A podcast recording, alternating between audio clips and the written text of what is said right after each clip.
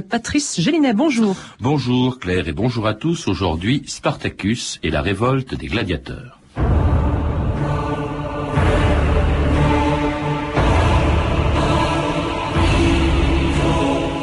genre de personnage est le chef de ces esclaves? J'ai entendu son nom, Spartacus. Spartacus?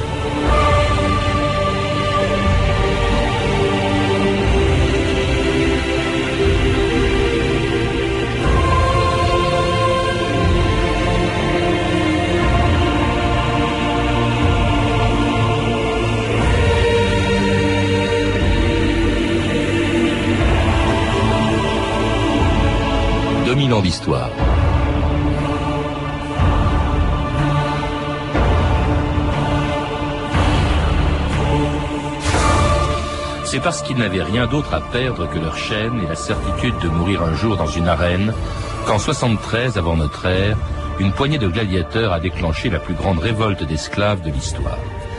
Derrière l'un d'entre eux, Spartacus, c'est toute une armée qui pendant deux ans a défié et menacé l'Empire romain en infligeant à ses légions des défaites humiliantes. Jamais dans l'histoire on n'avait vu des esclaves tenir tête pendant si longtemps à un des États les plus puissants du monde. Et on comprend pourquoi les historiens romains ont si peu et si mal parlé de l'épopée de Spartacus et pourquoi aussi, beaucoup plus tard, elle a servi d'exemple à d'autres révolutions et inspiré à Stanley Kubrick un des plus célèbres péplums de l'histoire du cinéma. Esclaves, vous voici à l'école de gladiateurs de l'Intulus Batuatus. Des maîtres vous apprendront à vous battre en combat singulier jusqu'à la mort. Un gladiateur est une sorte d'étalon. Il demande mille petits soins. Donc vous serez huilé, baigné, rasé, massé. Vous aurez droit à la boucle des gladiateurs. Marcellus, montre. Regardez. Il peut en être fier. Vous êtes les bienvenus ici, et puisse la fortune sourire à la plupart d'entre vous. C'est tout. Comment t'appelles-tu, esclave? Spartacus.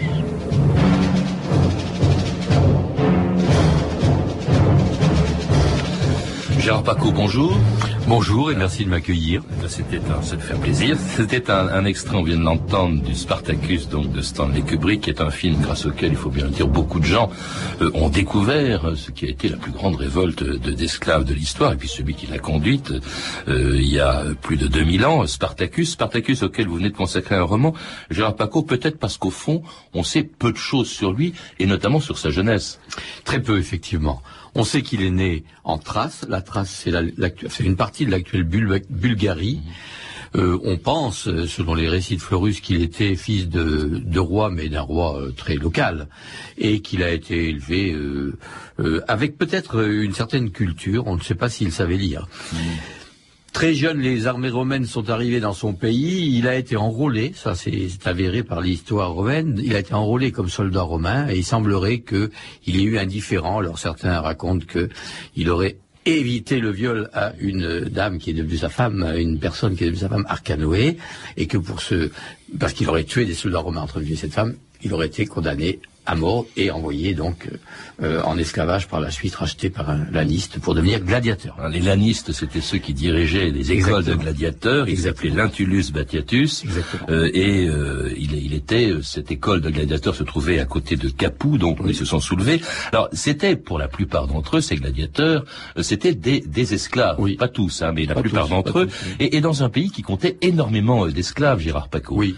Selon les historiens, euh, entre 60 et peut-être 80%, enfin c'était absolument énorme. On arrive à une époque de l'histoire romaine où les Romains vont conquérir, ont presque conquis la totalité du bassin méditerranéen, et chaque fois qu'ils sont victorieux, eh bien, les vaincus sont euh, envoyés en esclavage. Euh, évidemment, ça fait une masse considérable de gens qui arrivent, qui sont soumis à, des, à une loi terrible, c'est-à-dire qu'ils ne, ils, ne sont plus des êtres humains. Ce qui explique d'ailleurs les, les, révoltes, parce que avant celle de Spartacus, qui est la plus connue, il y en a eu d'autres. Il y en a eu oui. d'autres, notamment en Sicile, il y en a eu deux qui ont été deux importantes. L'une qui était, je crois, 66 ans avant Spartacus, c'était en 139 avant Jésus-Christ. Il y a un Syrien qui s'appelait Eunus. Hein, Absolument. Et lui, il a résisté huit ans.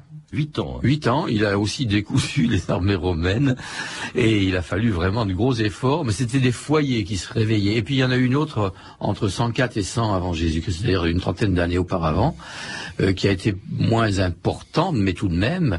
Mais il y en a eu beaucoup d'autres. La première a commencé en 501 avant Jésus-Christ. Ouais.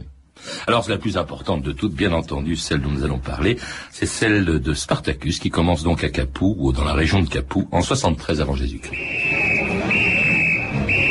Les esclaves se sont révoltés Ils ont tué Marcellus et peut-être d'autres avec lui. Eh bien, quelqu'un appelle la garde. Va à Capoue. Alerte la garnison, je n'ai guère confiance en eux. Mettez-vous en ligne, vite Partis de Capoue, ils ont envahi toute la compagnie, obligeant les autres esclaves à se joindre à eux. Volant, pillant, incendiant tout sur leur passage, puis ils se retranchèrent dans leur camp sur les flancs du Vésuve. Et leur nombre augmente chaque jour. Je propose le rappel immédiat de Pompée et de ses légions d'Espagne. Qu'on me donne seulement 500 hommes et je remettrai ces esclaves dans le droit Je dis pas de bêtises. Je trouve cela très imprudent. Il y a plus d'esclaves à Rome que de Romains. La garnison absente, qui les empêcherait de se soulever à leur tour Alors en fait, la, la révolte qui se déclenche à Arpacan en 73, c'est une poignée hein, d'esclaves, mais très vite ça va devenir euh, une armée. Mais au début, on la prend pas tellement à Rome, on la prend pas tellement au sérieux. D'autant plus, il faut le rappeler, la situation de, j'allais dire l'empire, non, c'est encore la République romaine, de, de la République n'est pas bonne. Elle a forte affaire à l'extérieur, loin. Il y a en Espagne, euh, Oui. il y a également dans l'actuelle Turquie. Ah, effectivement, euh, en Turquie, euh, Lucullus se bat contre Mithridate, qui était un roi extrêmement intelligent. Le roi du pont. le roi du pont, oui, et qui, qui, a, qui a été capable de rallier les, les- tous les souverains de la région. Et puis, en Espagne, il y a un Romain qui s'appelle Sertorius, qui défie le pouvoir romain en ayant, en ayant tenté de créer un pays pour lui, en Espagne. Et bien sûr, on a envoyé là-bas le meilleur des généraux, Pompée, euh, qui euh, a bien du mal, a bien du mal, et qui n'arrive pas à vaincre Sertorius. D'ailleurs, Sertorius ne sera vaincu que parce qu'il aura été assassiné. C'est encore fragile, hein, cette République euh, à l'époque. Oui. On n'est pas encore, on est à quelques années de l'Empire, mais elle est assez, a- assez fragile. Et cela devant, euh, donc, je l'ai dit tout à l'heure, euh, une poignée de gladiateurs euh, qui brusquement deviennent une armée. Comment est-ce que ça a été possible? Comment est-ce Eh qu'en si peu de temps, cette, cette petite révolte, une espèce de fait divers, devient une véritable guerre? Et pour comprendre, pour comprendre ce qui s'est passé en très très peu de temps, il faut comprendre que Rome en était arrivé à une situation dramatique. À force de conquérir des pays, la, richesse était devenue telle dans Rome que les gros propriétaires terriens s'étaient appropriés la quasi-totalité du pays dépossédant une foule de petits propriétaires qui étaient devenus des bouviers ou des gens qui avaient beaucoup de mal à nourrir leur famille et qui n'étaient pas tous des esclaves. hein. Il y avait des. Alors, pour les gros propriétaires terriens, il y avait des centaines d'esclaves qui exploitaient leurs terres, et à côté des tout petits propriétaires qui étaient dans la misère. Et bien sûr, Spartacus leur apportait un message de délivrance. Venez avec moi, c'est une situation indigne qui vous est faite, je vais vous aider à vous délivrer.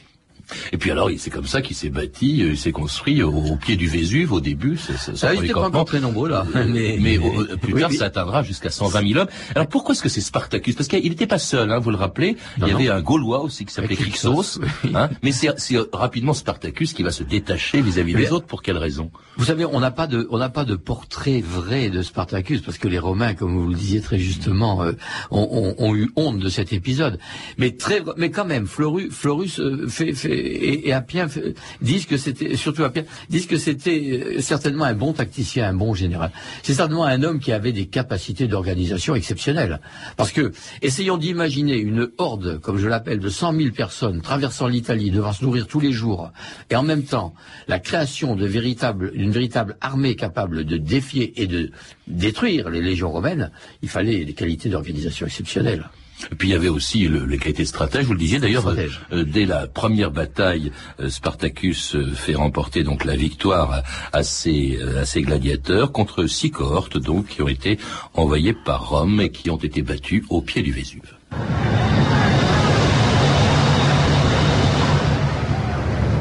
Allons, debout Debout Comme il s'y est un noble romain. Quel est ton nom? Marcus Glabrus, commandant de la garnison de Rome. Regarde, la Bruce. Tu reconnais cet objet? Le symbole du Sénat. Toute la puissance de Rome. Apporte ça à ton Sénat. Qu'ils sachent bien que ce bâton cassé, c'est tout ce qu'il reste de la garnison de Rome. Dis-leur que nous ne voulons rien de Rome. Rien. Excepté notre liberté. Tout ce que nous voulons, c'est quitter ce pays de malheur. Nous partons vers le sud et la mer. Et nous taillerons en pièces toutes les armées qu'ils enverront contre nous. Laissez le chemin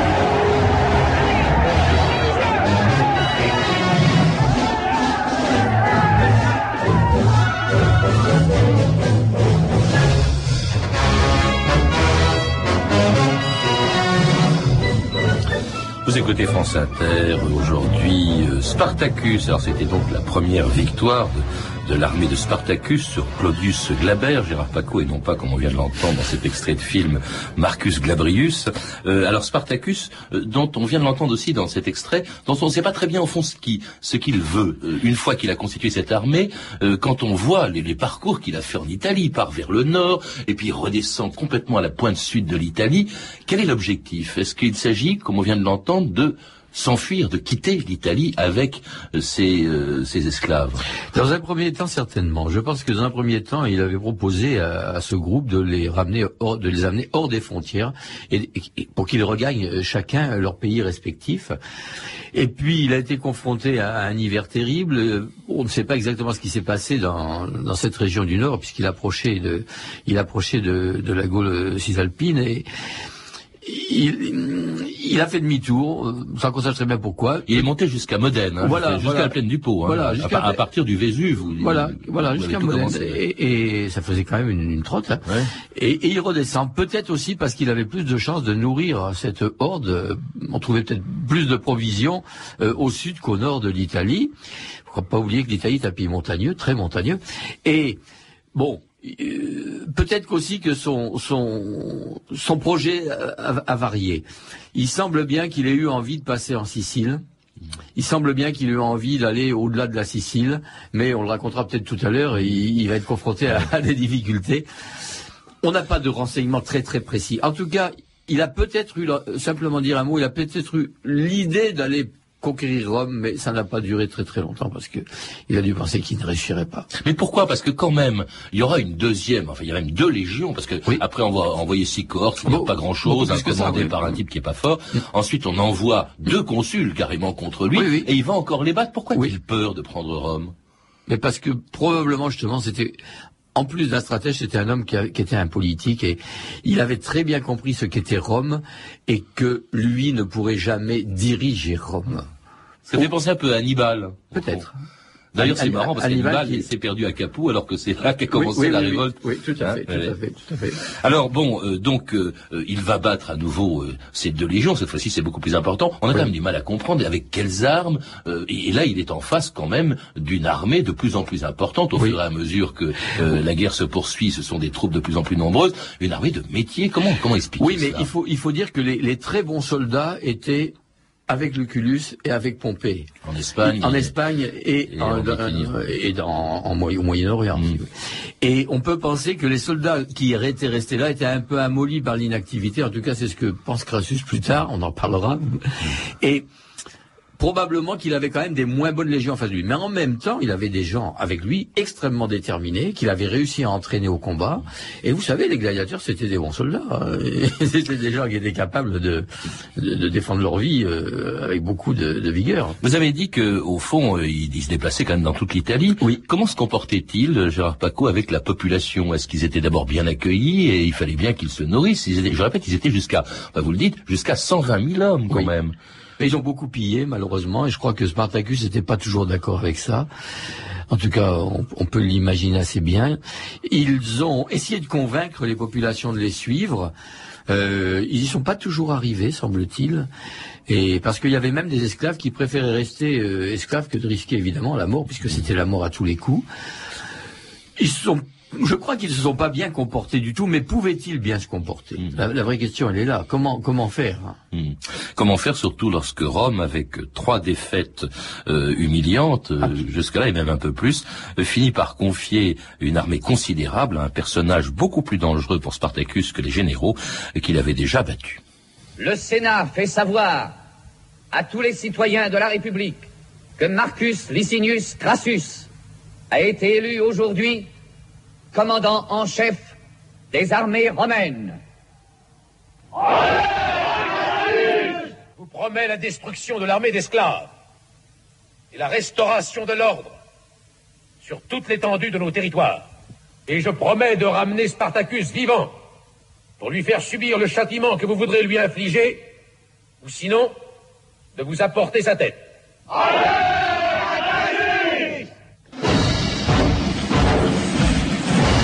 Gérard Paco, donc c'est Crassus, c'est un personnage qui est, qui est moins connu bien sûr à cette époque que des contemporains de, de Crassus comme César, euh, comme Pompée, comme Antoine, plus tard comme Auguste. Pourtant c'est un personnage très important auquel on confie donc ces, ces armées chargées d'écraser euh, Spartacus, important et très ambitieux. Très ambitieux et surtout c'était l'homme le plus riche de Rome. Oui. Il avait une richesse colossale qu'il avait commencé à acquérir à l'époque de Sylla, c'est-à-dire quelques années auparavant. Euh, Pendant les proscriptions de Sylla, il avait récupéré les biens des gens proscrits, parce qu'il était du côté de Sylla. Et en plus, comme il était un très bon gestionnaire et très intelligent, il avait des comptoirs dans tout le bassin méditerranéen, donc des informations venant de partout. Mais c'est sa fortune qui défend un peu alors en attaquant. Ah, il défend, il bien sûr, il défend sa fortune et l'ordre établi. Et, et, et en plus, il a une ambition politique. Il faut quand même pas oublier qu'il va, il va être consul euh, avec, avec Pompée, avec César. Enfin, il a joué un rôle très, très important. Et il n'a pas la gloire militaire. Alors, faut, faut bien comprendre que tous les Romains rêvaient d'avoir la gloire militaire. Euh, Tous les hommes romains. Ce qu'on appelait le triomphe après la victoire. Et évidemment, le summum, c'était le triomphe après la victoire. Et Crassus n'a- n'était pas certainement un bon, un, un- un très bon euh, général dans sa tête, en tout cas. Cependant, il a été un bon stratège avec des bons légats. Et donc, cet homme est investi par le Sénat qui sait plus quoi faire de tous les pouvoirs, du pouvoir d'impérator, et il va avec une fermeté. Impérator, ça veut pas dire encore empereur, il faut le rappeler. non, Enfin, non, c'est non, pas- on n'est pas dans l'Empire, on est dans la République. c'est- L'impérium. C'est l'impérium, C'est voilà. l'impérium, c'est-à-dire le, le- tout pouvoir, Ouais. tout pouvoir sur l'armée. Les soldats, euh, le chef de l'armée avait tout pouvoir sur les soldats. D'ailleurs, il y a une scène atroce que je décris dans le livre, c'est la décimation. Oui, alors il faut expliquer, parce que c'est un homme extrêmement brutal. Très violent. Et à un moment donné, il y a deux de ces légions qui euh, se trouvent en face de Spartacus, sont une fois de plus elles aussi écrasées par Spartacus. Et alors, un châtiment terrible quand euh, les châtiment- rescapés reviennent, euh, Crassus les décime. Rappelez-nous ce que c'est que la décimation. ce châtiment n'existe, faut savoir qu'il n'existait plus depuis plus de 100 ans. Et Crassus l'a remis en vigueur. La décimation, ça consistait à prendre 500 soldats. On comptait 1, 2, 3, 4, 5, 7, 8, 9, 10. Le dixième sortait du rang. On comptait jusqu'à 20, le vingtième sortait du rang. On en prenait donc 10, 10% d'où décimation. Et ces 10% étaient flagellés à mort par l'ensemble de la troupe. On les alignait nus et avec des fouets, des fouets munis de plomb, on les tuait. On les tuait. C'était quelque chose d'absolument ignoble. C'était et Crassus a remis en vigueur ce- cette, cette peine dans son armée parce que les légionnaires avaient désobéi en allant trop vite au front. Enfin, c'est une histoire. Alors, Crassus, pendant cela, continue de poursuivre euh, Spartacus. Où est-ce qu'il se trouve à ce moment-là, euh, Gérard Paco Alors, Il va vers le sud, il vous descend avez dit, vers le sud. vers la pointe, vers la Calabre, vers la A- Sicile, Avant, en il fait. s'arrête un petit peu à Rhégium, Oui. où il a essayé de bâtir quelque chose, de comment dire, de, de, de, de s'arrêter un petit peu, de s'arrêter un petit peu. Et puis Crassus arrive, donc il file vers le Brutium, qui est la, la, la pointe de la botte de, de l'Italie, avec l'idée cette fois d'aller en Sicile. Crassus. Pourquoi faire? Alors, justement, parce qu'il pensait que les révoltes serviles de Sicile, qui avaient été éteintes euh, Précédentes, pourraient se rallumer avec sa présence, et éventuellement peut-être, disent certains auteurs, de partir en Afrique. Mais en tout cas, passer d'abord en Sicile. Et là, évidemment, il est roulé dans la farine, on peut le dire, par les pirates, à qui il donne beaucoup d'argent pour, le, pour transporter lui et, et toute sa... Les Siciliens, hein, parce que c'était les seuls, il n'y avait pas de bateau, en fait. Il fallait un bateau. C'était même pas des Siciliens, c'était... Les Ciliciens, c'est pas... Non, Non, non, non, la Sicile, c'est... c'est- c'est- c'est- c'est Oui, mais il, paraît que c'était des pirates Ah bah originaires Oui, de oui, oui, oui, oui, tout à fait. Oui, oui, oui. Oui, c'était des pirates qui n'étaient pas d'origine de Sicile. Tout à fait. Vous avez tout à fait raison. Et Vérès, qui est le le propriétaire de, de, de, de Sicile à cette époque, va payer encore plus cher les, les, les pirates pour que les pirates ne viennent pas chercher Spartacus. Donc il se trouve emprisonné entre la mer et quelque chose de fabuleux que euh, Crassus a, a bâti, un énorme fossé qui barre la totalité de la pointe euh, de l'Italie. C'est énorme, oui.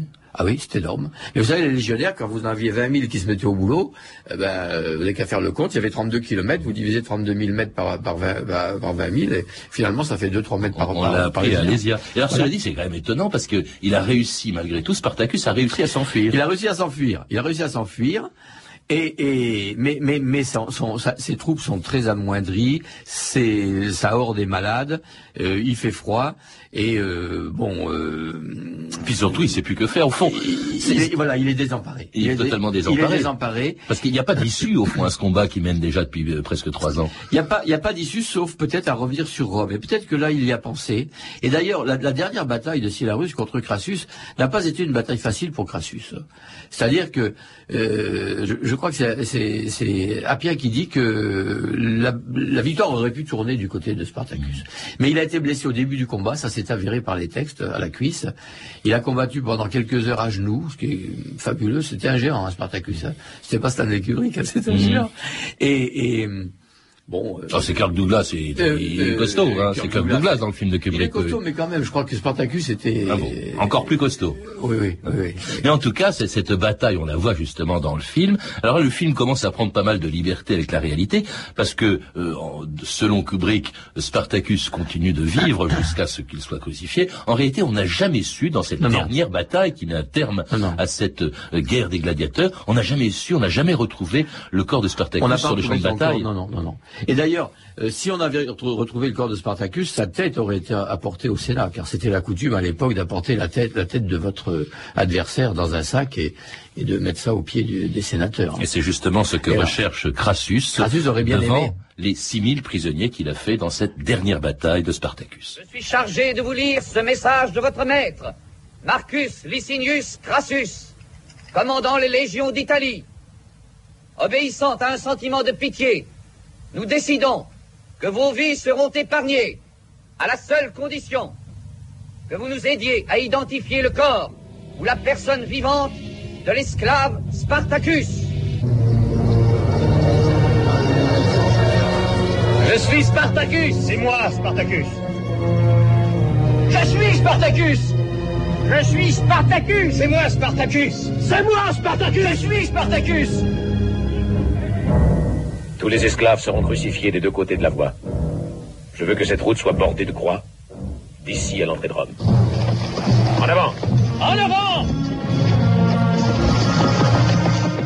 je ne sais pas, Gérard Paco, si la scène dans laquelle les derniers euh, soldats de Spartacus le défendent en affirmant tous qu'ils sont Spartacus, ce qui est une très très belle image, belle image, du oui. film de Kubrick, ce qui est vrai, c'est qu'effectivement, euh, Crassus a fait crucifier 6000 Oui. euh, prisonniers. Ça, c'est énorme. Tout le long de la voie appienne au sud de Rome, entre Capoue et Rome. Oui, enfin pratiquement, oui, oui. Ça, c'est avéré. C'est c'est quelque chose d'horrible. mais Enfin, faut imaginer que oui, on a- il y a eu 6000 personnes qui ont été laissées en, en, en proie pour les, les oiseaux de proie euh, pour servir d'exemple. Ah, c'est- sinistre, c'était terrible. C'était la, la peine réservée, je crois, justement aux, aux esclaves, esclaves. aux Aux esclaves esclaves, insurgés. hein. Euh, et justement, et c'est c'est aussi, c'était la plus grande euh, guerre, au fond, servile, on peut le dire, de l'histoire. Oui. C'est aussi la dernière. euh, Il y en a jamais eu ensuite à Rome. Qu'est-ce qui s'est passé si, il y en a eu, il y en a eu Il y en a eu- quelques, il y en a il y en a eu beaucoup quelques autres, mais dont on- oui, sous l'Empire aussi, mais moins, et on en a beaucoup moins parlé. Je pense que les, les mœurs se sont, se sont à- un petit peu am- enfin, améliorées concernant les esclaves. Euh, et il faut dire tout de même que tous les les, Romains ont accordé la citoyenneté à beaucoup plus de gens ensuite. hein, euh, Exactement. évidemment. Ça avait commencé d'ailleurs sous, sous Marius, hein, avant, avant Spartacus. hein. C'était vraiment un, un- un moment charnière. Au fond, elle a servi à quelque chose cette révolte d'une Oh, certaine manière. Elle a amélioré le sort peut-être des, esclaves. Probablement. Elle a, elle a déclenché beaucoup de violences pendant les 30 à 40 années qui ont suivi, mais qui étaient des violences qui, perm- qui ont permis de régler une partie des problèmes. On peut dire malheureusement ou heureusement, je ne sais pas. En tout cas, ça a débouché sur quand même la dictature impériale, mais avec une, un des gouvernements tout à fait différents de, de- de la population romaine. En tout cas, elle est servie aussi à la destinée ou aux ambitions de Crassus, qui est devenu consul, cela dit. Ensuite, il a disparu des circulations. Je crois qu'il est mort. Non, non, non, il n'a pas disparu de la circulation. Il, est mort peu de temps après. Ah non, non, non, il est mort euh, tragiquement, il est mort en guerre contre les Parthes, il a été décapité. Il, il a voulu aller conquérir le, le- le- le triomphe en faisant la guerre aux Parthes, et il va mourir, euh, il va, il- son, son fils va mourir avec lui, d'ailleurs, on va amener la tête de son fils d'abord, et après il va dire. Alors, on a très peu parlé ensuite, parce que les Romains, au fond, ça les gênait un peu de parler euh, d'une guerre qu'ils avaient dû mener contre des esclaves, qui en plus leur avaient infligé des défaites humiliantes. Et au fond, il y a une espèce d'occultation qui se fait jusqu'au 19e siècle. Là, on commence à, il y a des opéras qui sont faits sur euh, Spartacus. Il y a la fameuse révolte des Spartakistes en Allemagne au début euh, du, du 20e siècle. Il y a ce film aussi de Kubrick. Au fond, c'est une espèce de symbole, Spartacus. Oui, oui. Gérard Spartacus a été récupéré comme symbole, certainement, symbole de la révolte pour la liberté, et en même temps d'ailleurs que les frères Gracchus, que les, fameux Gracchus, euh, les les Grecs, oui, euh, qui, qui, revendiquaient un petit peu des, choses analogues, sauf qu'eux, ils étaient du côté de l'aristocratie et qui demandaient simplement plus de justice.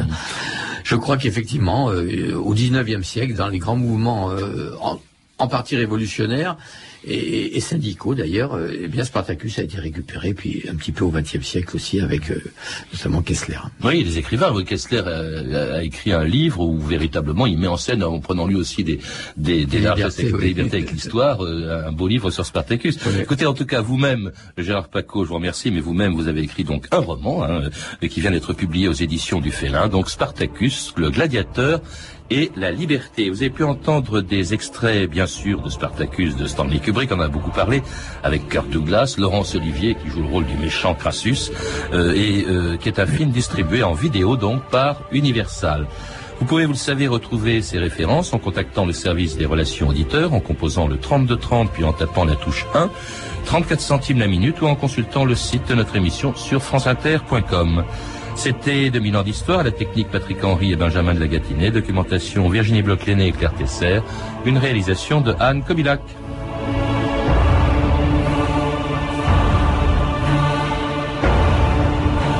Le programme de la semaine prochaine dans 2000 ans d'histoire, lundi et mardi, une histoire jamais encore traitée par les historiens, l'histoire de la beauté, sur laquelle notre invité de lundi, Georges Vigarello, euh, vient d'écrire un livre. Mercredi et jeudi, Napoléon et les femmes. Enfin, vendredi, Romain Gary, bonne fin de semaine à tous et à lundi. Il est presque 14h30, moins quelques secondes sur France Inter. L'heure de retrouver Musique Express avec Eric Oswald. Bonjour Eric. Bonjour Patrice